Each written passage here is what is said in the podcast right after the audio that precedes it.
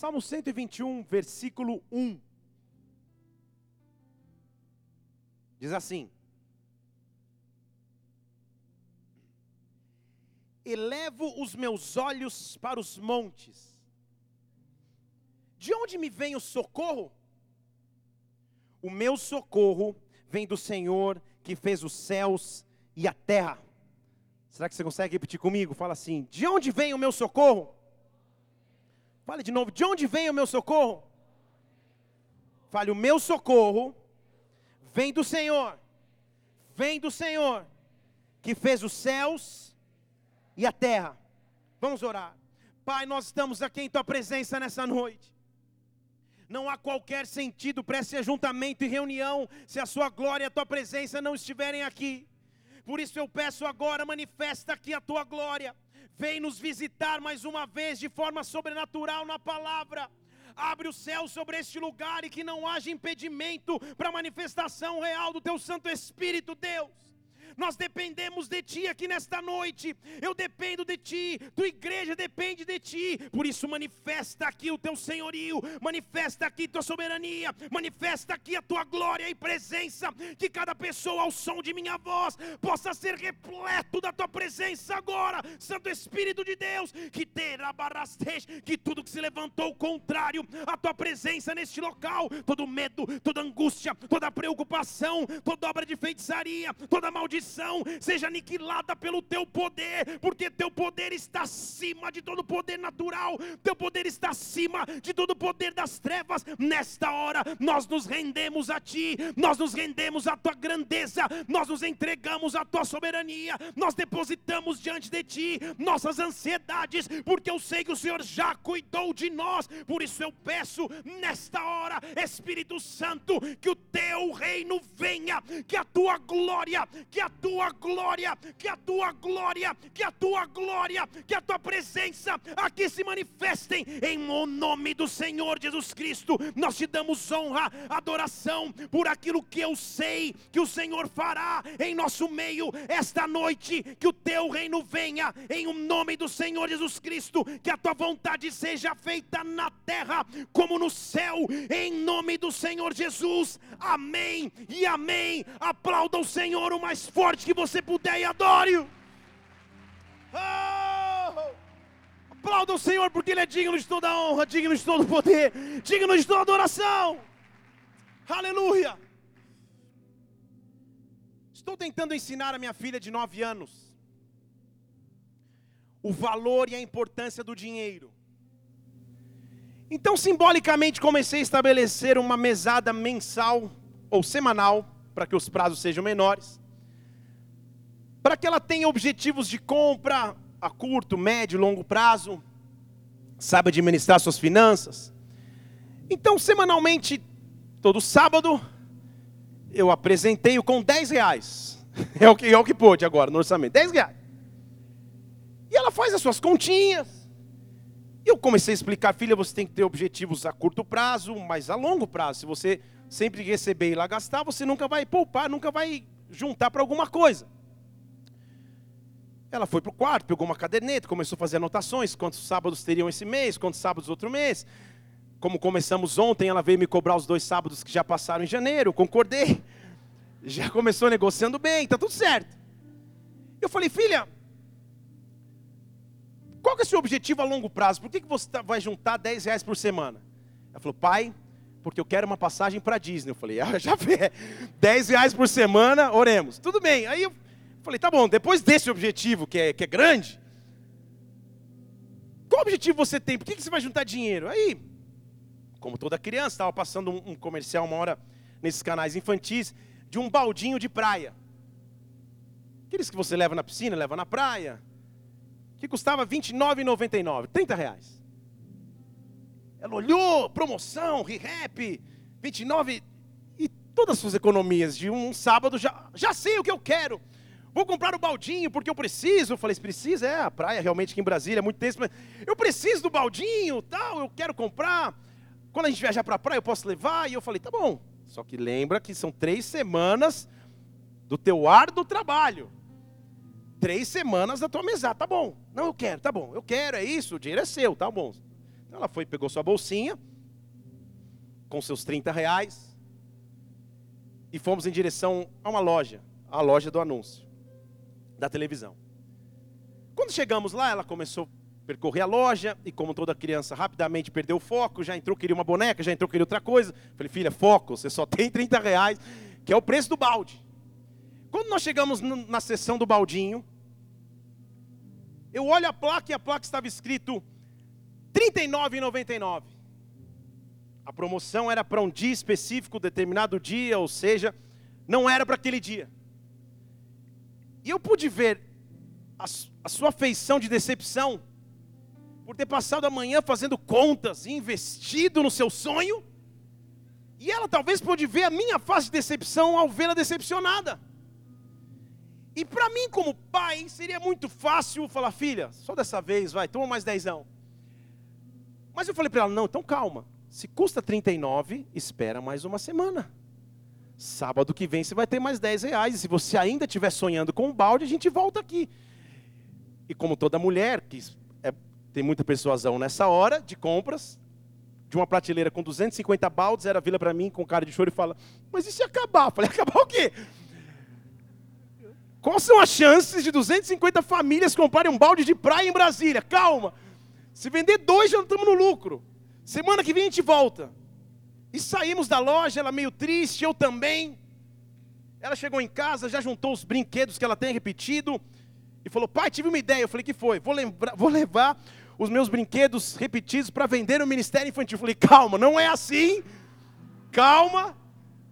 Daqui uma semana você vai ter mais 10 reais.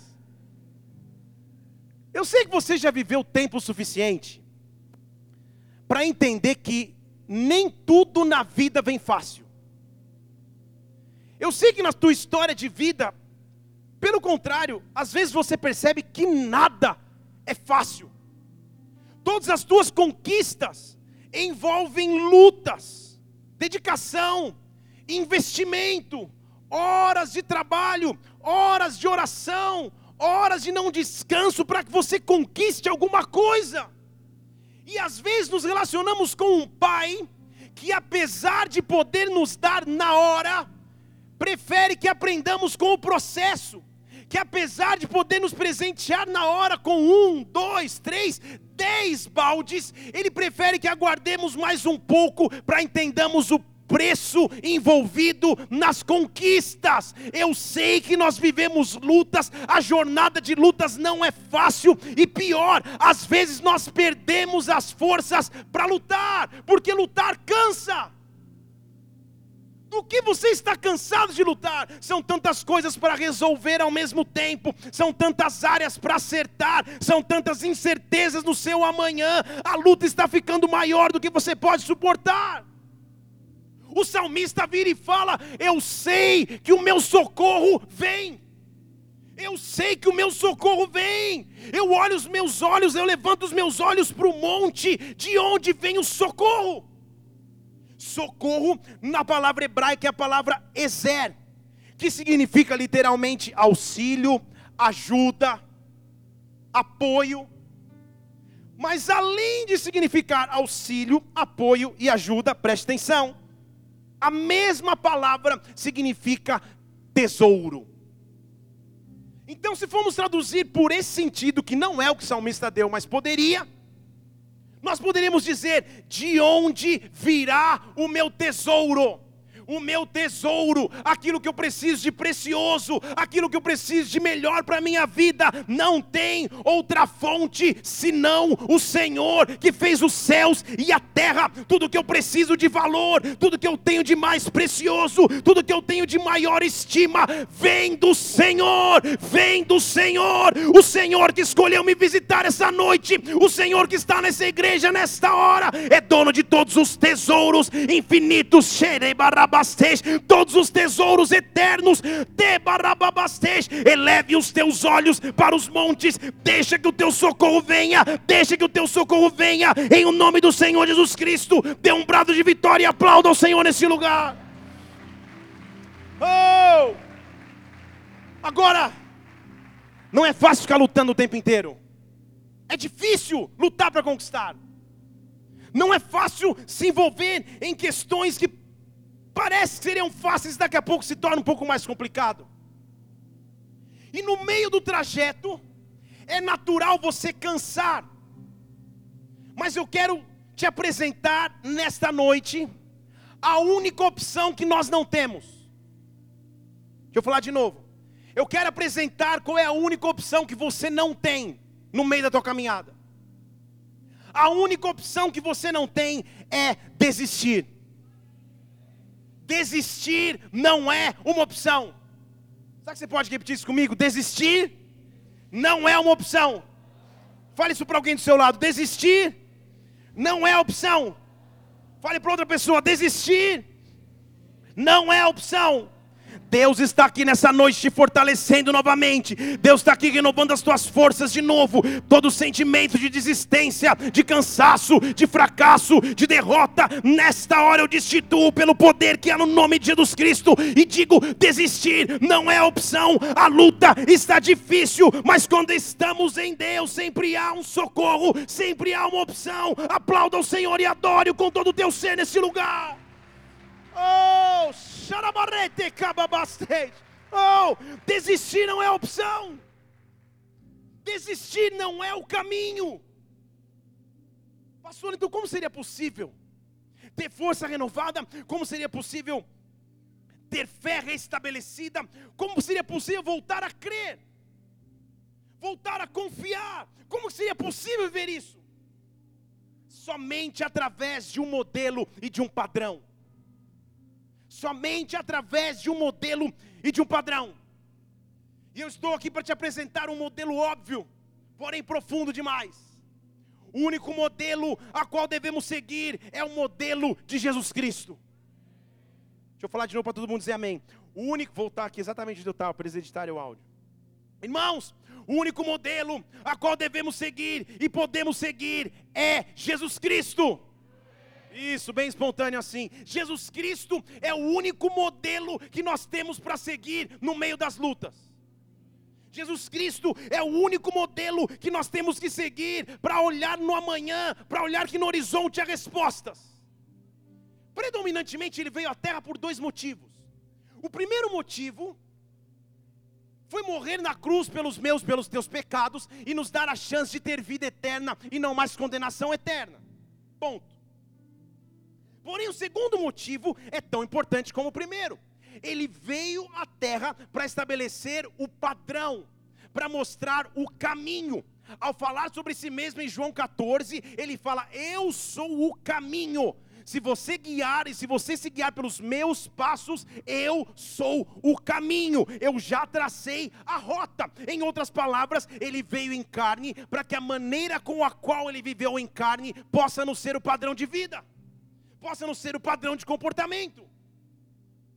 Então, quando você estiver pens pensando ter um dia difícil, quem aqui já teve um dia difícil? Meu Deus, os outros, ou os outros estão dormindo, ou estão no Instagram, ou estão um pouco de preguiça. Quem aqui já teve um dia difícil? Levanta a mão. Ah, estamos tendo mais voluntários. Muito bem. Quando você estiver tendo um dia difícil, pense no modelo de Jesus Cristo. Mas não, você acha que a vida de Jesus era fácil? Será que sua vida na terra foi uma vida fácil? Será que ele não tinha pressões, aflições ou opressões? Será que ele não vivia em constante pressão? Se ele estabeleceu um padrão, esse padrão eu tenho que seguir. Agora eu quero afirmar a você que a vida de Jesus Cristo não foi fácil enquanto ele passou na terra em carne. Ele sofreu e sofreu bastante pressão. Em primeiro lugar, ele não era reconhecido pelos seus. Abra comigo em Mateus capítulo 13.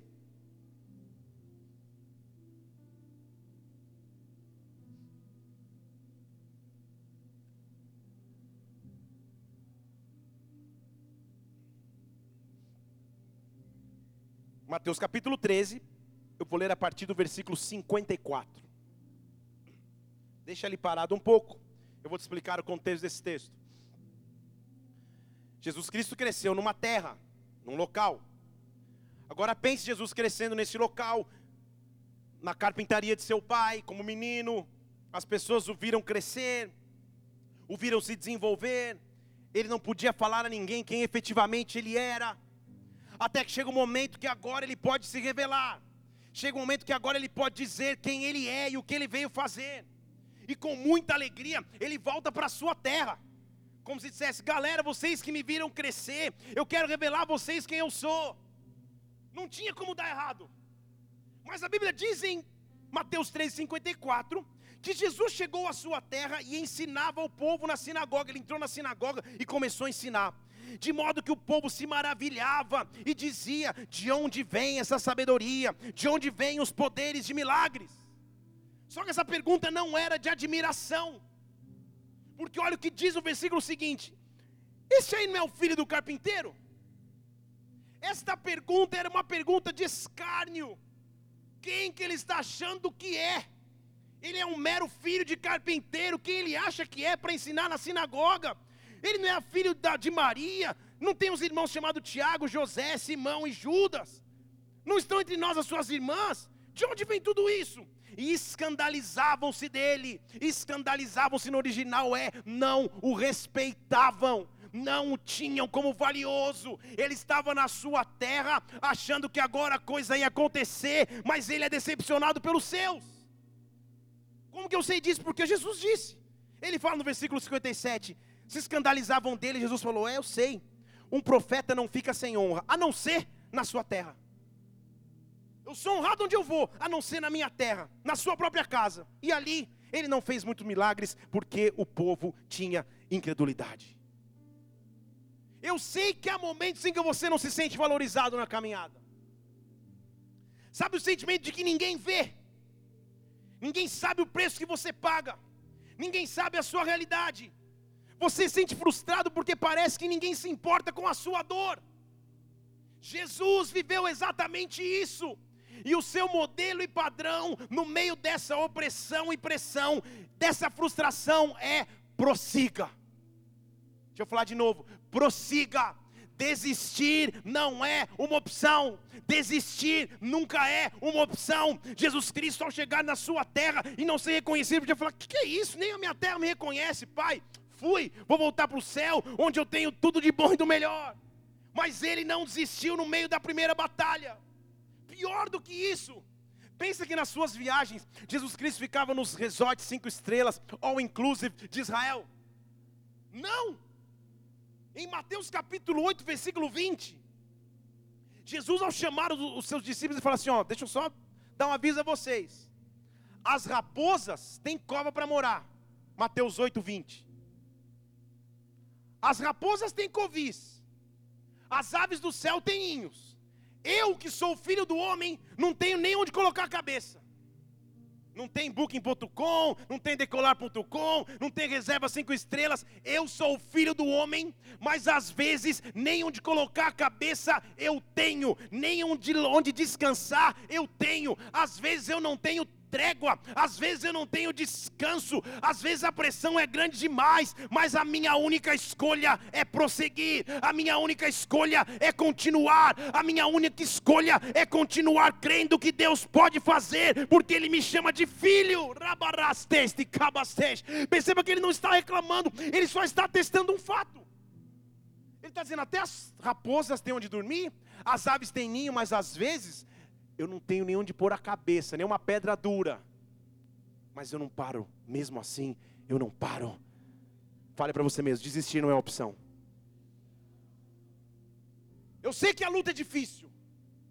Eu sei que as conquistas envolvem preços talvez muito maiores do que você estaria disposto a pagar ou aguenta pagar.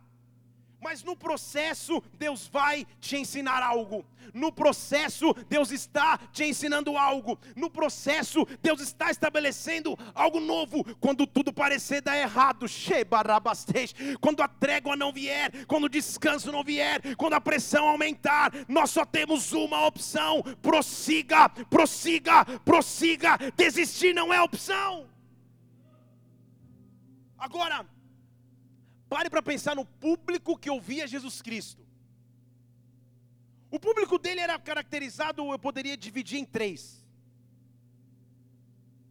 Estou voltando a dizer que Jesus não tinha dias fáceis. Você não vê Jesus com Play 4, jogando o campeonato de FIFA 17, relaxando. Não tinha isso. Jesus era trabalho o tempo inteiro. Onde ele ia, as pessoas esperavam dele alguma coisa. Então, nas multidões que cercavam Jesus, o primeiro grupo eu posso colocar como os famintos, os desesperados, os necessitados, os endividados e todos usados. Era o grupo constituído de pecadores que sempre que procuravam Jesus, procuravam para extrair algo, não para dar algo. Estão comigo aqui? Jesus o tempo inteiro tinha que estar pronto para entregar, para dar. Eu me lembro uma vez, que um pastor em São Paulo, que é de descendência polonesa, que não dominava a língua inglesa, me ligou e falou: Felipe, preciso da tua ajuda. que foi? Eu fui convidado porque o presidente da Polônia vem ao Brasil. E eu quero que você, como fala inglês, eu trabalhava como intérprete e tal, você vá comigo para me ajudar. Falei, tá bom. Põe um terno e vai, tá bom. Deus me mandou, o pastor disse, dá, dá uma Bíblia para o presidente da Polônia. Falei, tá bom, legal. Só que eu, na minha inocência, não imaginei que eu seria um peixe fora d'água, porque eu, no consulado polonês, semelhante ao Pelé em Tóquio. Eu entrei no lugar, já olharam para mim falando: da onde esse polonês do Paraguai conseguiu o convite para a cerimônia presidencial? Estava eu lá, todos os poloneses, onde o mais queimado do sol era da cor desse teto, e eu. E toda aquela ansiedade, o presidente vai chegar, todo mundo querendo dar um abraço, tirar uma foto, pegar um, ele, um papelzinho assinado por ele. E o pastor falou: Olha, aqui o negócio está difícil, a segurança está tá tremenda, vamos levar duas Bíblias. Quem conseguir dar, deu a Bíblia. Tá bom. Aí ele saiu para um lado do salão, saiu para o outro, fiquei lá parado. Deus, e agora? Aí tinha um cara tocando piano, uns salgadinhos, e eu, antes que alguém me jogasse uma chave do carro na mão ou pedisse uma coxinha, eu fui lá, peguei um salgadinho e comi também. Para saber que eu era da festa. Aí comi. Daqui a pouco Deus me mostra uma porta. E eu sinto uma voz falando: O presidente vai chegar por lá. Eu, é Deus? É. Aleluia. Com a Bíblia embaixo do braço. Fica perto daquela porta. Tá bom. Aí fiquei. Era uma porta dos fundos que ninguém tinha ido.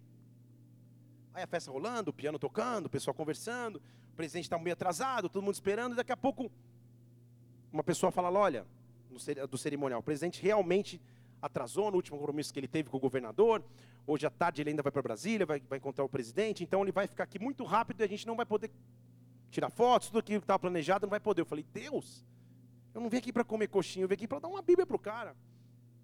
E aí, fiquei perto daquela porta, todo mundo esperando na entrada principal, o pastor olhando para mim. Eu falei, Deus, de duas uma, ou eu fujo por essa porta, ou ele vai chegar meio por aqui. Então fico. Fiquei ali parado. Daqui a pouco, uma movimentação lá na frente, as câmeras indo, mas eu vejo uma comitiva, assim, de uns quatro carros pretos parados na, na porta de trás, e desce. Tan, tan, tan, tan, taran, tan. Desce o homem, eu não sabia direito, claro que né, fui no Google ver a foto do cara, olhei, era aquele. Só que se você já viu um, um presidente, uma autoridade chegando, ele não chega sozinho. Junto com ele chegou uns 200 armários com aqueles negócios, tipo o filme do Kevin Costner, só faltava Whitney Houston cantando, e todo mundo. Ele desceu do carro, aqueles gigantes poloneses, eu falei, Jesus! E umas criancinhas vieram, veio todo mundo apertando ele, eu falei, Senhor, eu preciso ficar invisível agora. Só que eu, invisível no consulado da Polônia, semelhante ao Deus abriu o mar vermelho. Eu falei, Deus, eu preciso ficar invisível, me ajuda. E eu não consigo te explicar em, em, em, em palavras humanas, mas eu fiquei invisível, eu acho. Porque eu comecei para um lado e para o outro, passei de um lado segurança, não me viu, passei do lado do outro, não me viu, e o homem está vindo. Daqui a pouco uma criancinha foi dar um, um, uma flor, alguma coisa, o segurança estava do lado dele, virou para pegar e ficou eu e o presidente. Eu acabei embaixo do braço, Deus falou, agora vai. Eu falei, vai que? Vai preso? Vai, vai, eu fui. Eu saltei na frente dele, ele olhou para mim, e já me estendeu um panfletinho que com a foto dele com, a, com, com o autógrafo. Eu falei, muito obrigado, mas eu aceito para não ser, né? Unpolite, para não ser mal educado.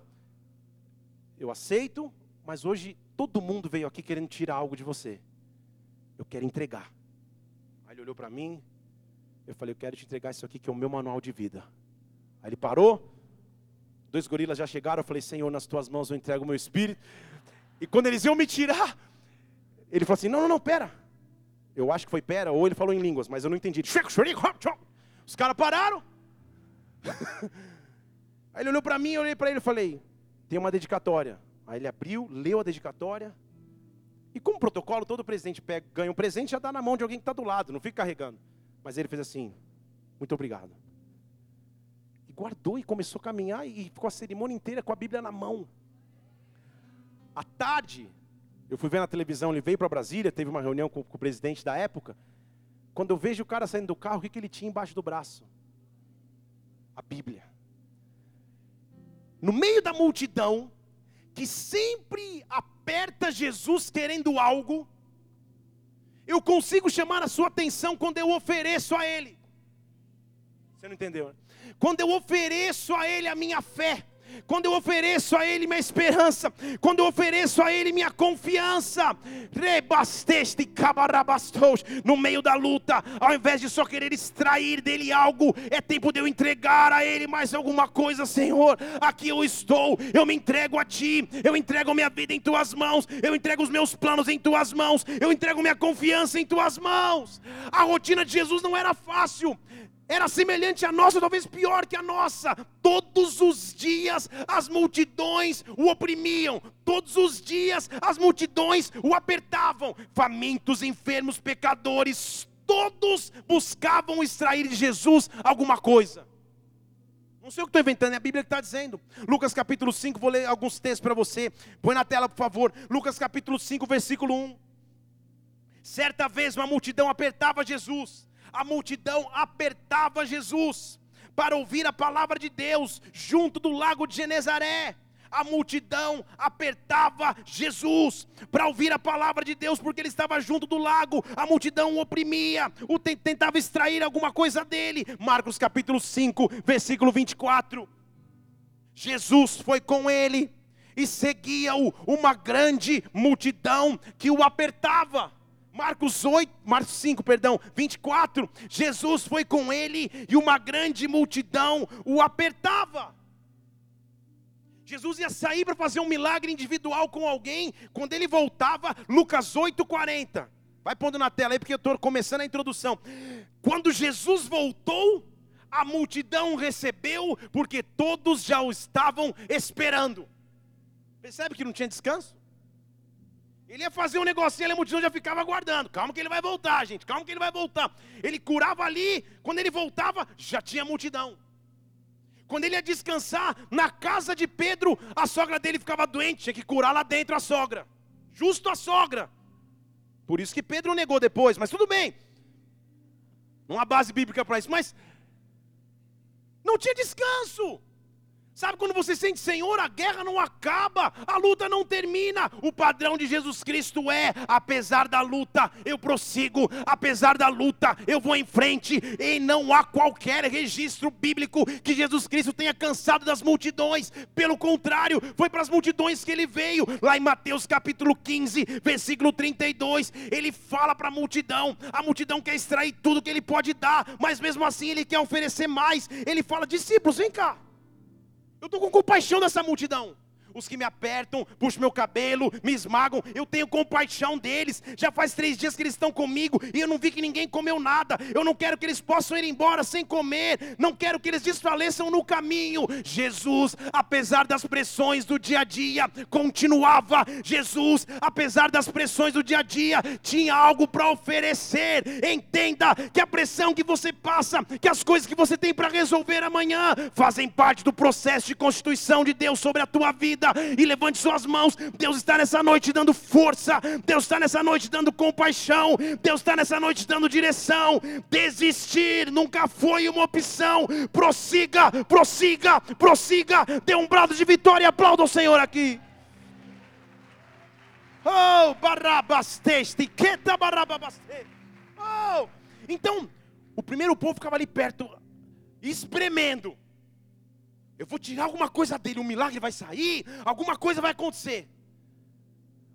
A segunda camada de povo eram os fariseus, os escribas e os saduceus, que ficavam na segunda fila só assim, ó. Vamos esperar ele dizer alguma coisa que contradiz a lei, porque aí a gente vai pegar ele no flagra. Porque a gente vai sacrificar, vai apedrejar, vai acabar. Então Jesus estava lá no centro, com um monte de gente o apertando, oprimindo, extraindo alguma coisa, com a cabeça cheia de milagre para resolver, mas ao mesmo tempo tinha que pensar do lado de fora se o que ele fazia estava de acordo com a lei ou não. Estão comigo? Jesus vivia pressão. Por que você acha que você não vai viver? Por que, que eu acho que eu não vou viver? Jesus tinha pressão todos os dias. A Bíblia diz que certa vez ele estava ensinando, Lucas 5,17. Põe na tela. Ele estava ensinando, e lá estavam fariseus, doutores da lei, não estavam ali por causa dos milagres, estavam ali para analisar. Eles tinham vindo de todas as aldeias da Galileia, da Judeia e de Jerusalém. Lucas 5,17 era uma convenção de fariseu para acusar Jesus Cristo. Mas o poder do Senhor estava com ele para curar. E um homem ali foi trazido paralítico. Tinha tanta gente que tentaram colocar diante de Deus, mas não, de Jesus, mas não conseguiram. Não achando por onde, abriram o telhado, tiraram as telhas, baixaram um homem diante de Jesus. E Jesus, vendo a fé daquelas pessoas, disse: Homem, os teus pecados são perdoados. Imagina se acontece isso. Era um glória a Deus, um aleluia, um sapato de fogo, um sobrenatural. Jesus estava esperando um pouco de reconhecimento, mas ao invés disso, os escribas falaram: Ei, que blasfêmia é essa aí? Ah, agora nós pegamos. Que blasfêmia é essa que você está proferindo? Quem é que pode proferir blasfêmias? Quem pode perdoar pecados se não for só Deus? Perceba comigo como ele era julgado o tempo inteiro? A continuação da história, depois você lê em casa. Mas ele fala: Ah, tá bom, para que vocês saibam que eu perdoo pecados, levanta aí. Porque esse é um milagre menor. Um milagre maior eu já fiz, eu perdoei pecados. Estão comigo ou não? Sempre diante das pressões, a escolha de Jesus Cristo era continuar. Era continuar. Desistir para ele nunca foi uma opção, mas sem dúvida ele era pressionado para desistir o tempo inteiro. O tempo inteiro as pessoas falavam: "Não, você cura por Beuzebu, você faz por Beuzebu". Os seus discípulos mais próximos disseram para ele: "Você não vai subir para a cruz de jeito nenhum, eu não vou deixar". E ele falou: "Satanás, agora sai, porque desistir não é uma opção. Eu vim cumprir uma missão específica, eu não vou desistir de jeito nenhum". Na verdade, ele tinha uma resposta. Os escribas e fariseus chegam num ponto que falam: ah, a gente quer um sinal então. Prova que você é Jesus para a gente, que você é o Filho de Deus. Mateus 12, versículo 38. Está comigo aí? Diga aleluia. Glória a Deus. Pelo menos aqui em cima todo mundo está junto. Diga aleluia. Alguns escribas e fariseus tomaram a palavra e falaram: Ei, então prova aí que você é Deus. Nós queremos da tua parte um sinal. Eu amo Jesus Cristo. Deixa eu falar de novo. Eu amo Jesus Cristo. Porque ele é o cara mais inteligente que responde com classe e acaba com o debate. Porque são escribas e fariseus. Falou, oh, nós queremos um sinal. Olha como ele já começa aliviando. Ai, uma geração má e adúltera me pede um sinal. Para quem que ele estava falando? Uma geração má e adúltera pede um sinal, mas eu não vou dar sinal nenhum. Na verdade, vou dar um sinal. Vocês são fariseus, vocês conhecem a palavra do Antigo Testamento? O meu sinal é o de Jonas. Aí os caras, Jonas? Não entendendo não. Assim como Jonas ficou três dias na barriga do peixe que ressuscitou, eu vou ficar três dias na profundeza da terra e vou voltar. Mas eu não vou dar sinal para vocês, não. Vocês não acreditam em Jonas? Quem está aqui é maior do que Jonas. Quem fala com vocês é muito maior do que aquilo que vocês pregam. Eu não preciso responder à sua pressão, eu só preciso prosseguir. Eu não preciso responder aquilo que vocês pedem, eu só preciso prosseguir. Eu não preciso me preocupar com a opinião de outros, de terceiro, com a fofoca ao meu respeito, com o falatório sobre a minha vida, com os comentários que fazem deturpando a minha história. Eu preciso prosseguir porque Deus me deu uma missão e um sinal. Na perseguição, na luta, na opressão. A minha escolha é prosseguir, desistir, não é uma opção. Diga glória a Deus e aplaudam nesta hora. Oh, aleluia! Jesus! Primeiro, um povo que só queria extrair dele, segundo os outros, só queriam julgar o que ele falava. Mas eu falei que são três públicos que escutavam Jesus Cristo. O terceiro, agora a gente fala, pô, esse terceiro pelo menos vai. O terceiro era o seu ciclo mais próximo, eram seus discípulos, eram aqueles que ele dedicou a vida para ensinar e cuidar. Então, é como se ele estivesse pensando, ah, pelo menos nos meus discípulos, pelo menos esses, não vão me dar trabalho. Mas olha Mateus 17, 14.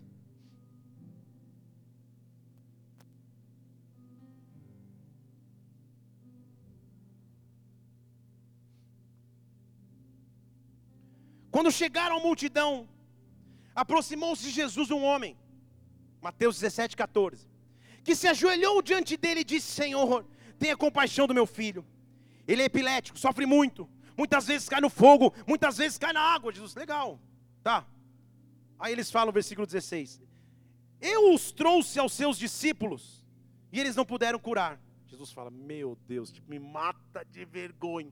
Eu os trouxe aos teus discípulos aos caras que convivem contigo todos os dias, que acordam e dormem com você, e deu ruim. Não teve cura. Você consegue perceber o momento de frustração de Jesus Cristo? Tipo, ah, não é possível, meu. Tudo bem, fariseu até suporto. Gente que está chegando agora na fé, que quer só extrair, eu suporto. Mas calma aí. O meu time, os que caminham comigo, não é possível que um simples demônio que eles me vêm expulsando toda hora, não é possível que eu vou passar essa vergonha. Você consegue entender a frustração que Jesus Cristo estava sendo apresentado?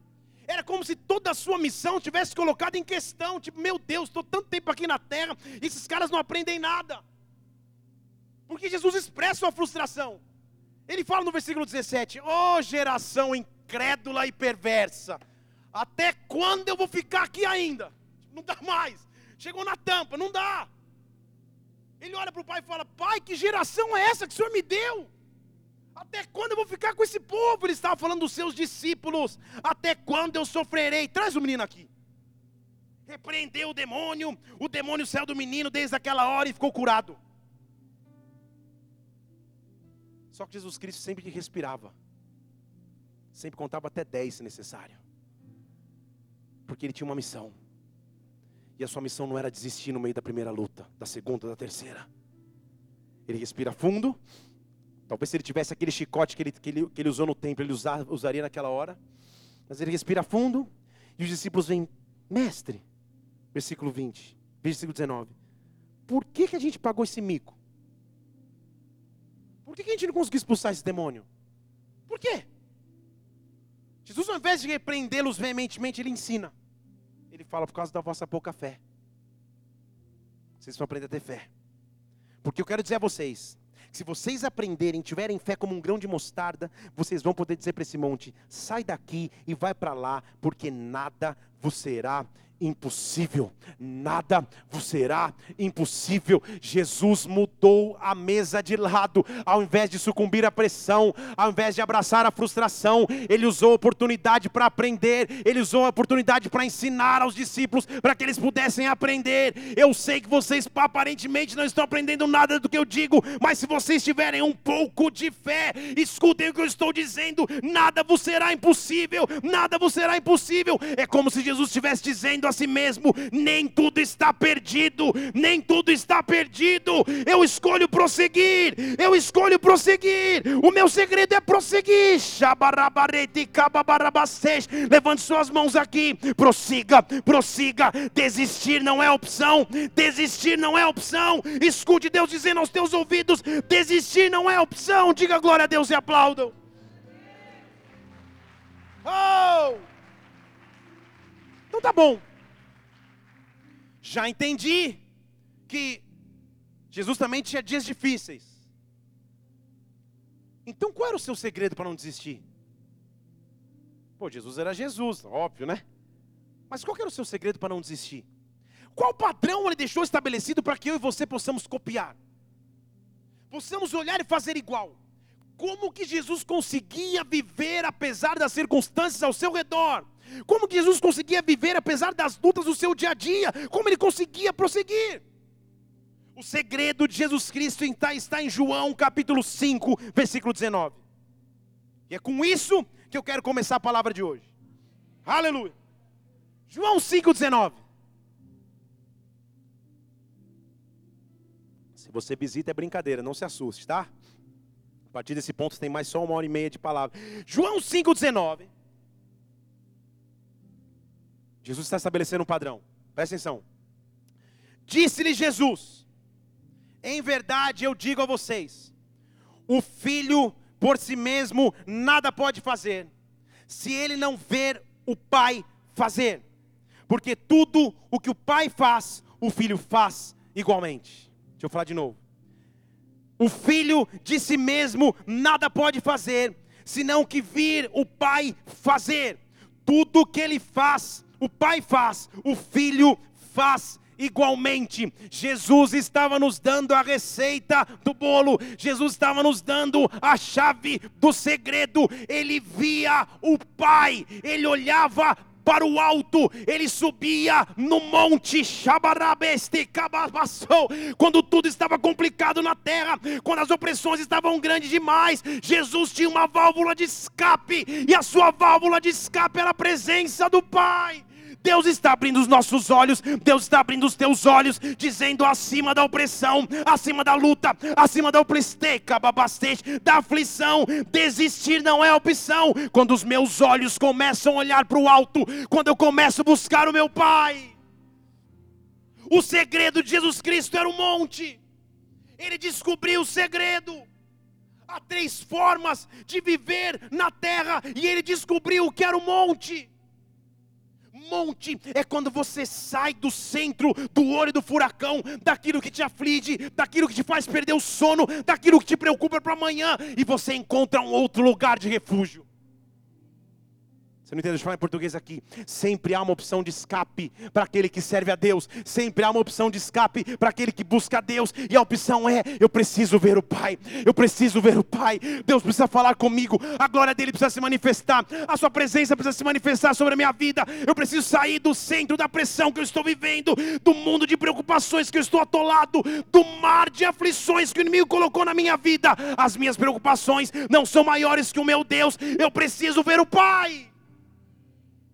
Jesus Cristo estava dizendo: não importa o que vocês falem, escribas, não importa as mancadas, discípulos, não importa o quanto vocês queiram extrair de mim, multidão, eu não faço nada a não ser que o Pai também faça. Eu não estou conectado aos problemas terrenos, eu estou ligado à solução que vem do céu.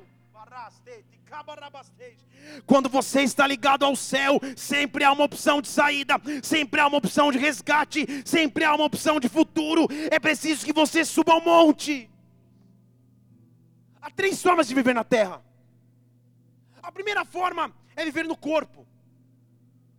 E quem vive no corpo vive só na carne. E aí as pressões te fazem refém.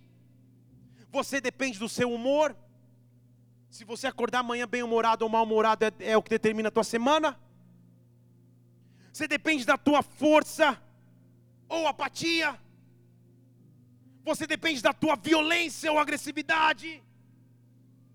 Vive na carne. Vive conduzindo as coisas com a força do braço. Se Jesus Cristo fizesse isso, ele teria parado no primeiro capítulo de sua história. Há pessoas que deixam de viver no corpo mas vivem na alma, vivem nos sentimentos.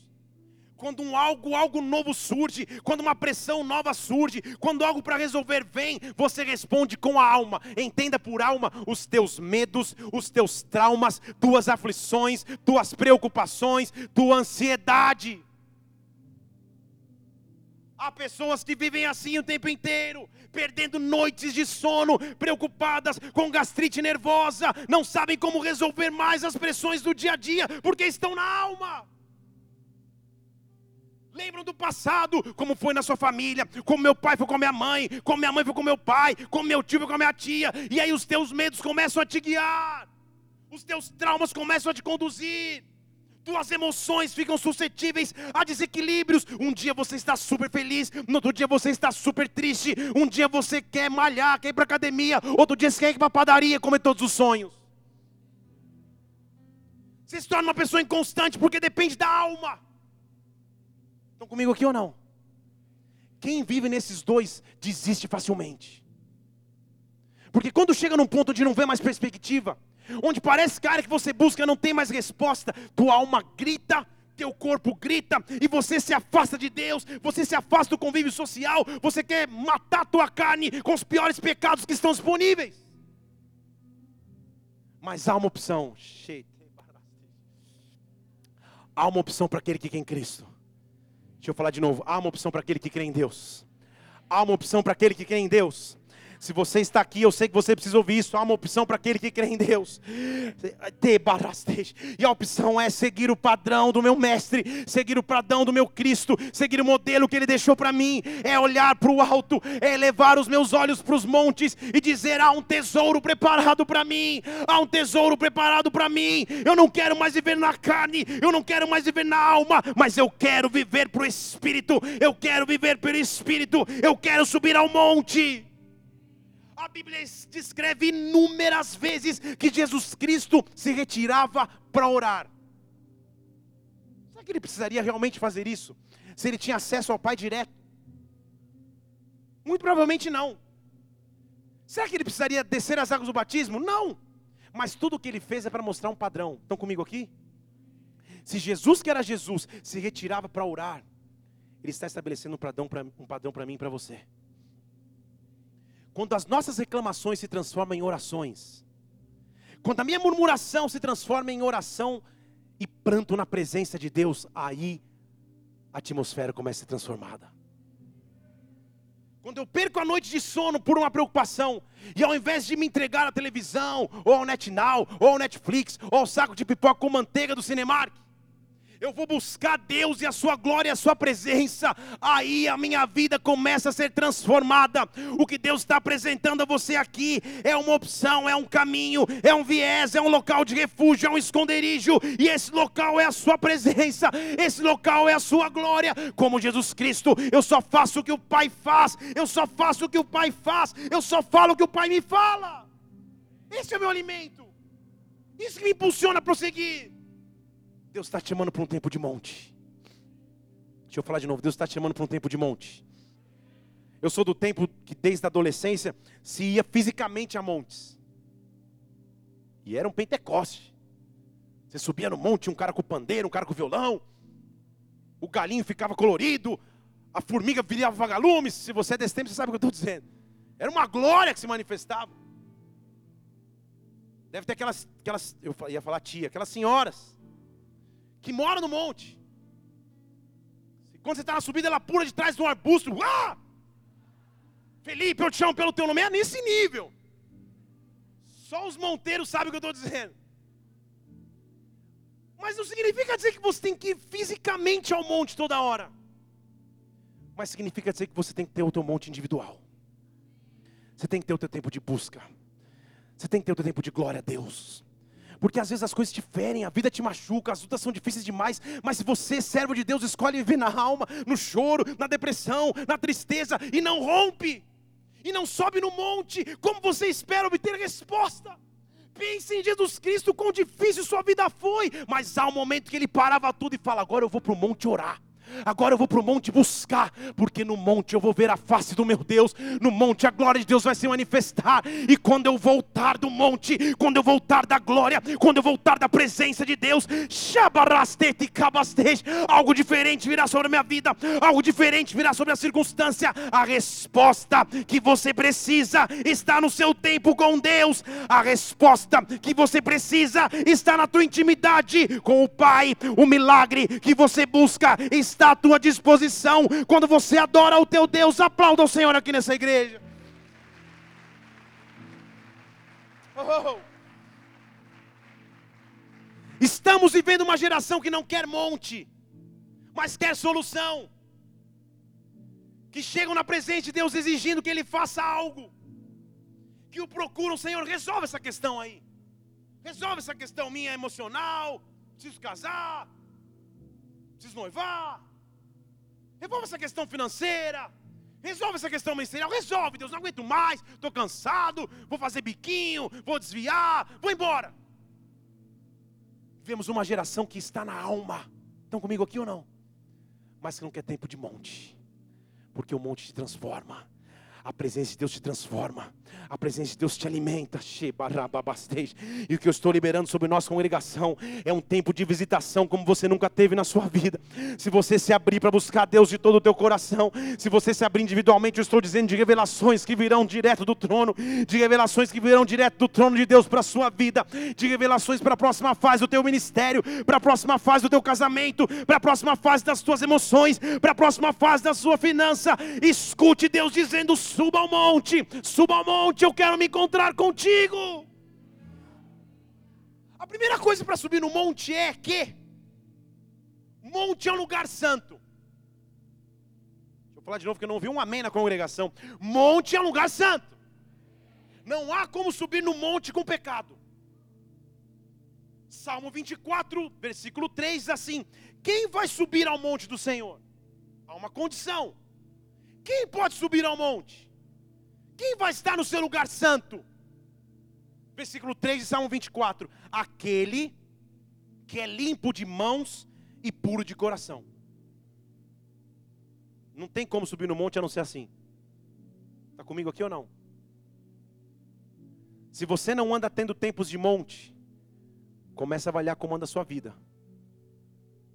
Se suas mãos estão efetivamente limpas. Se o teu coração continua efetivamente puro. Ficou um silêncio de repente aqui, né? A única condição para subir no monte, que me faz subir ou não ter condições para subir, é se na minha vida houver pecado. É se na minha vida houver algo que manche a glória de Deus.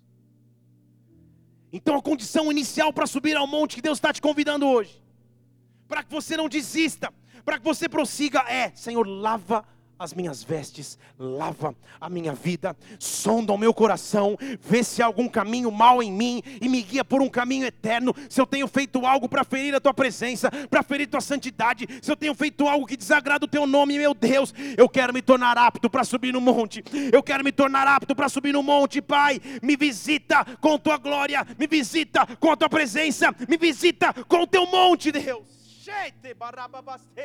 Oh, Deus está aqui te apresentando opções. Deus, feche seus olhos só um instante, não vai acabar rápido assim não.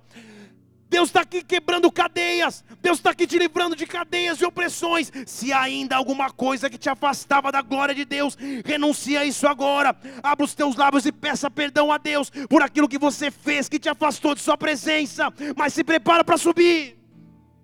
Se prepara para subir. Se prepara para subir ao monte do Senhor. Oh. Olhe para mim aqui quando eu estou no monte. Minha vontade morre. Quando eu estou no monte, a minha vontade fica pequena. Porque a Bíblia diz, lá em Lucas capítulo 22, que Jesus foi no monte.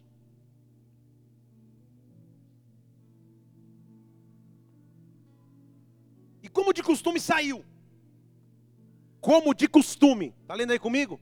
Lucas 22, versículo 39. Jesus, como de costume, ou seja, era o seu costume, foi para o Monte das Oliveiras. E os discípulos o seguiram. E quando ele chegou lá, falou: Orem, para que vocês não fiquem tentados. Se apartou deles a uma distância de tiro de pedra, e de joelhos Jesus orava no monte. Pai, está difícil demais a pressão. Se for possível, afasta o cálice. Eu estou começando a sentir a pressão e a opressão do pecado da humanidade sobre os meus ombros. E como eu sou tão santo, Deus, talvez seja um peso difícil demais de aguentar. Mas, meu Deus, faça a tua vontade e não a minha. Está comigo aqui? Monte é local onde a minha vontade vai embora para que a vontade de Deus seja estabelecida. Monte é o local onde os meus sonhos são colocados aos pés do Senhor. Monte é o local onde a glória de Deus se manifesta. E aquilo que eu vim pedir a Deus, de repente Ele transforma o meu coração e fala: Não, filho, eu tenho um caminho melhor. Não, filho, eu tenho uma opção melhor. Quando eu vou para o monte, a vontade de Deus, que é boa, perfeita e agradável, começam a se manifestar sobre a minha vida. Eu escuto nesta noite um convite vindo do céu, dizendo: Suba ao monte, suba ao monte, suba a minha presença, faça igual meu filho, vem me visitar no monte. Aí está pensando, pastor, acho que o senhor esqueceu que a gente está em Brasília, ser errado, é difícil achar um monte aqui. Eu não estou falando do monte físico, eu estou falando do teu tempo com Deus. Eu quero ousar falar para você do dia mais difícil da vida de Jesus Cristo. De todos os dias difíceis que ele teve, esse foi o mais. Porque ele tinha um primo, amigo de infância. Tão amigo que antes deles nascerem no ventre, eles já se comunicavam, um mexia com o ventre do outro. João Batista, primo de Jesus Cristo.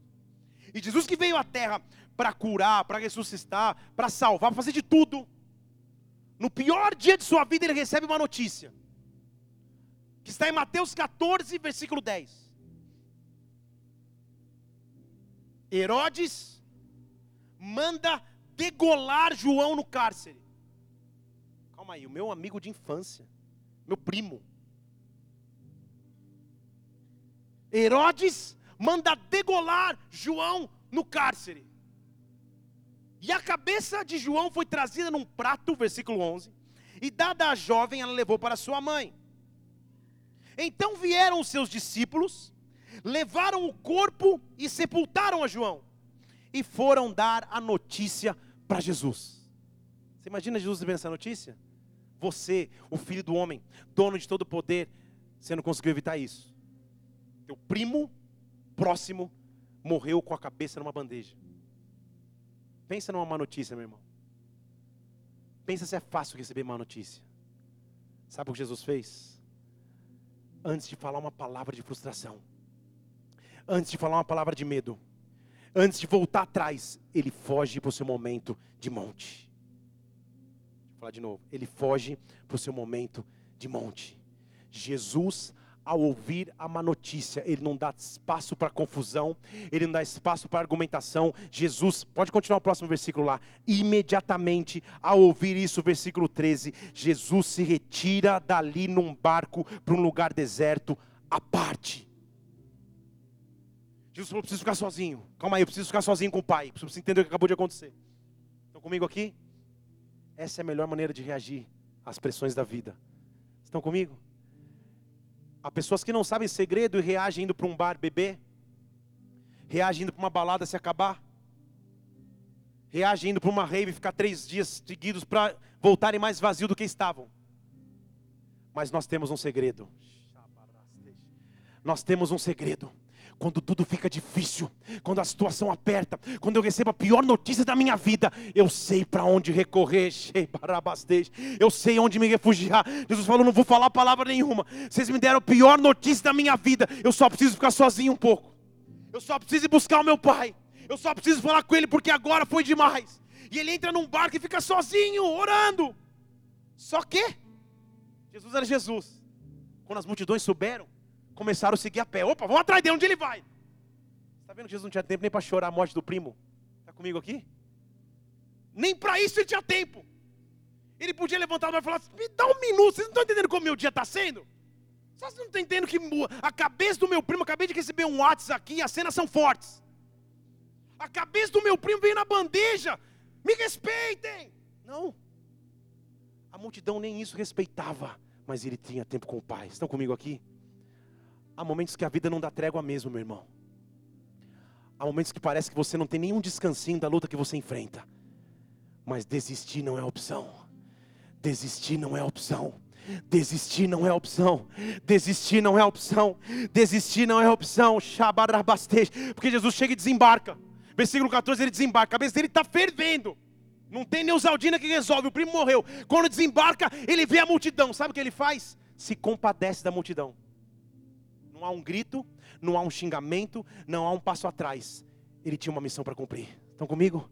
Ele se compadece e fala: Eu sei que está doendo, eu sei que está difícil demais, mas eu vou prosseguir. Eu sei que a dor está grande, eu sei que a luta está intensa, mas eu vou prosseguir. Ele desce do barco e começa a curar os enfermos. E sabe o que acontece depois que ele cura os enfermos? A multidão senta, ele multiplica os pães e peixes. Quando ele acaba de multiplicar pães e peixes, ele vai para um monte orar sozinho. Os discípulos começam a gritar desesperado no barco. Ele vem andando sobre as águas. Os maiores milagres de Jesus Cristo foram vividos no dia mais difícil de sua vida. Os maiores milagres que nós hoje lembramos foram vividos no tempo de maior luta, no tempo de maior dificuldade. Desistir não é uma opção. Deus está dizendo sobre a tua história: prossiga, prossiga, prossiga. Se você tem tempo no monte, se você tem tempo com o Pai, Ele vai te dar força para prosseguir. Dê um brado de vitória e aplaudo aqui neste local. Oh! Shabarababarei. Suite catababaseja.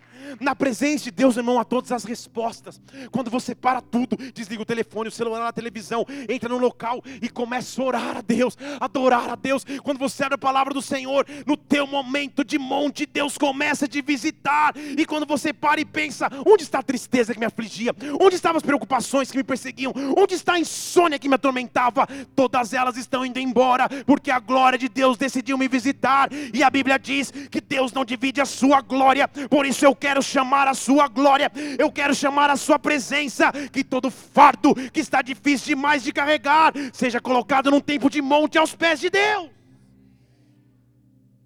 Jesus não teve tempo para lamentar, só a única opção era prosseguir. E Ele está dizendo para você hoje: prossiga, prossiga, prossiga.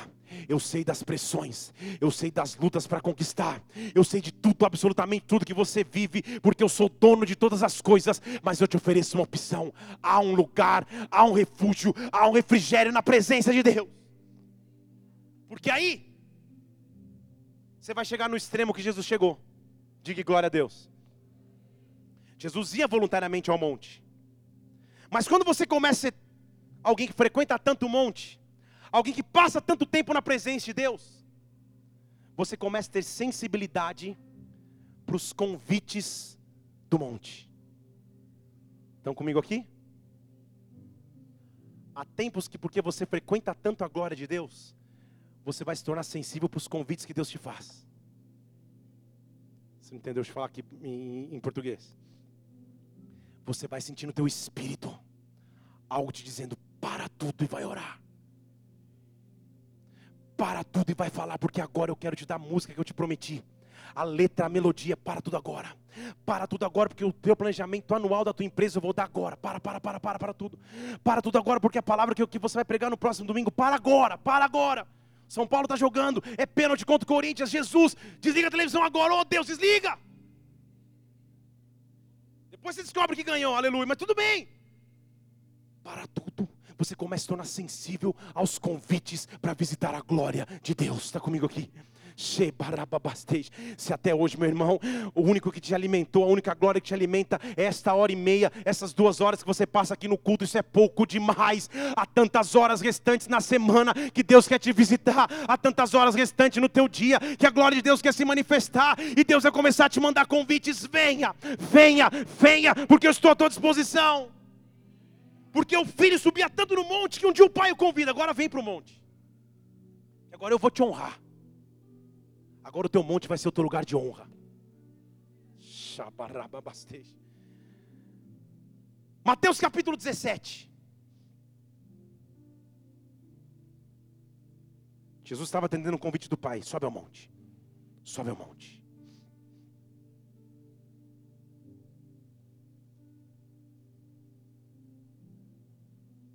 Seis dias depois, Jesus convida Pedro, Tiago e João. Mateus 17, versículo 1. Jesus pega Pedro, Tiago e João. Pode, pode colocar na tela, por favor, mano. E conduz esses três à parte para um alto monte. Como aí, pastor? Os discípulos não eram doze, por que, que ele levou três? Há momentos de monte, e há pessoas que passam tão próximo de você no meio das suas lutas, que essas pessoas vão ter o privilégio de ver o que Deus vai fazer na sua vida.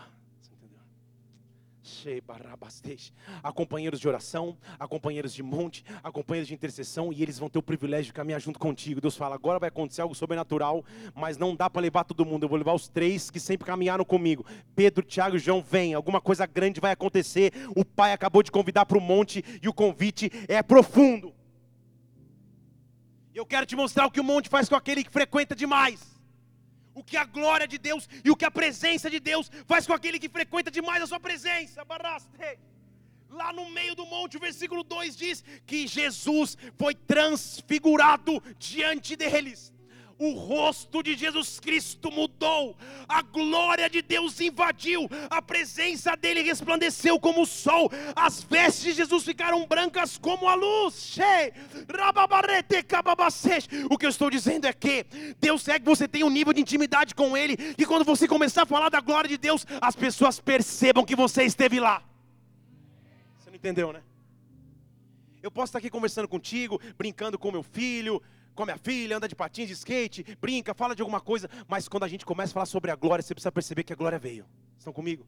Você precisa saber que minha face está mudando, que minha feição mudou, que alguma coisa está acontecendo porque eu estive lá.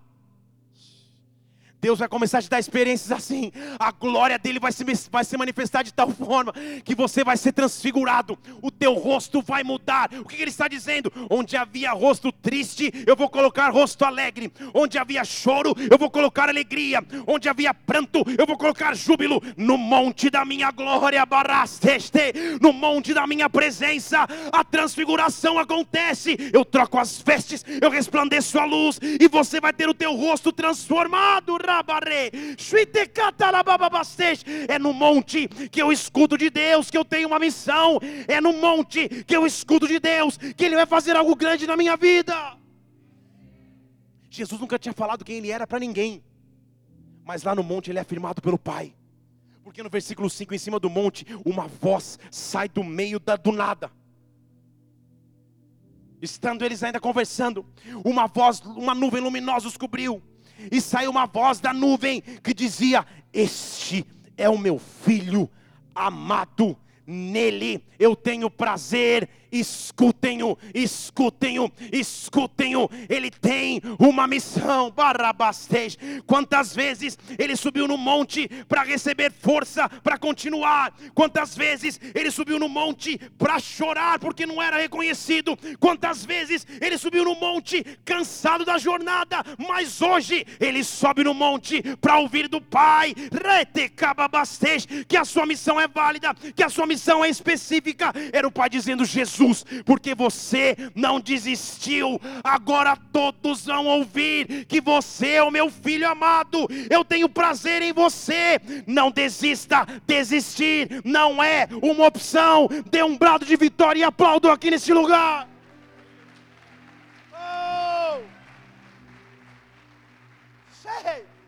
Deus, a única coisa que eu preciso é da tua glória. A única coisa que eu preciso é da tua presença. Eu não preciso mais raciocinar aqui ou aqui, ou aqui no meu bolso. Eu preciso raciocinar na tua glória. Eu preciso uma visitação na tua presença. Eu preciso do teu monte, Pai. E a Bíblia diz que perto está o Senhor. Perto, perto, perto, perto, perto. Ele não está distante, Ele não está surdo, que não possa ouvir, seu braço não está encolhido, que Ele não possa abençoar, os seus ouvidos estão plenamente abertos a mim e a você. Clama a mim, responder-te-ei, anunciar-te-ei coisas grandes e ocultas que até então você não sabia. Há um monte preparado por Deus para os seus filhos. Shabarates, oh! Pare para pensar quanto tempo você gasta em atividades paralelas que te roubam tempo de monte. Porque você diz que não tem monte. Mas posso falar uma verdade aqui, sim ou não? Eu falaria de qualquer jeito, mas precisamos pelo menos um 5 sim para. Faz as contas. Quanto tempo você gasta por dia em redes sociais? E aí você me diz se não tem tempo para Deus. Não estou falando para você não usar a rede social. Use com moderação. Mas não venha me dizer que você não tem tempo para Deus. Não venha dizer a Ele que você não tem tempo para Ele. Ao mesmo tempo que espera respostas dele. Estão comigo aqui? Deus está nos chamando para o monte. Deus está te chamando para o monte. Só você sabe como anda a tua realidade de vida. Só você sabe quais são os desafios que você tem pela frente. Mas eu quero seguir o modelo, eu quero seguir o padrão. E Jesus foi tão maravilhoso que ele falou: não vou deixar nada oculto aqui. Para que não fique subentendido, eu quero dar a vocês a receita final. Para que ninguém se perca no caminho. Eu quero dizer a vocês: quando vocês orarem, orem assim. Pai nosso que está nos céus, o teu nome é santificado. Venha agora com a tua presença na terra. Venha a nós o teu reino. Que a tua vontade seja estabelecida, que já aconteceu no céu, agora aconteça na terra. Me dê o monte, me dê a porção, me dê o alimento de cada dia, Ele me deu autorização para orar assim, em todas as áreas da minha vida. Eu posso abrir os meus lábios e dizer: Que venha o teu reino, que venha o teu reino, que venha a tua glória, que venha a tua presença, que venha o teu reino, que venha a tua glória, que venha a tua presença sobre o meu ministério, que venha o teu reino, que venha a tua glória, que venha a tua presença sobre minhas emoções, que venha o teu reino. Mas eu estou triste, eu não sei se vai, se não vai. Que venha o teu reino, que venha a tua glória, que venha a tua presença presença. Ah, mas eu estou decepcionado, cansado. Que venha o teu reino, que venha a tua glória, que venha a tua presença. Eu preciso do monte, porque o monte não vai me deixar desistir. Desistir não é minha opção. Feche seus olhos aqui. Nós vamos começar a clamar a glória de Deus, a glória de Deus, a glória de Deus, a glória de Deus vai começar a se manifestar sobre a tua vida. Deus vai te dar uma experiência de monte agora, agora.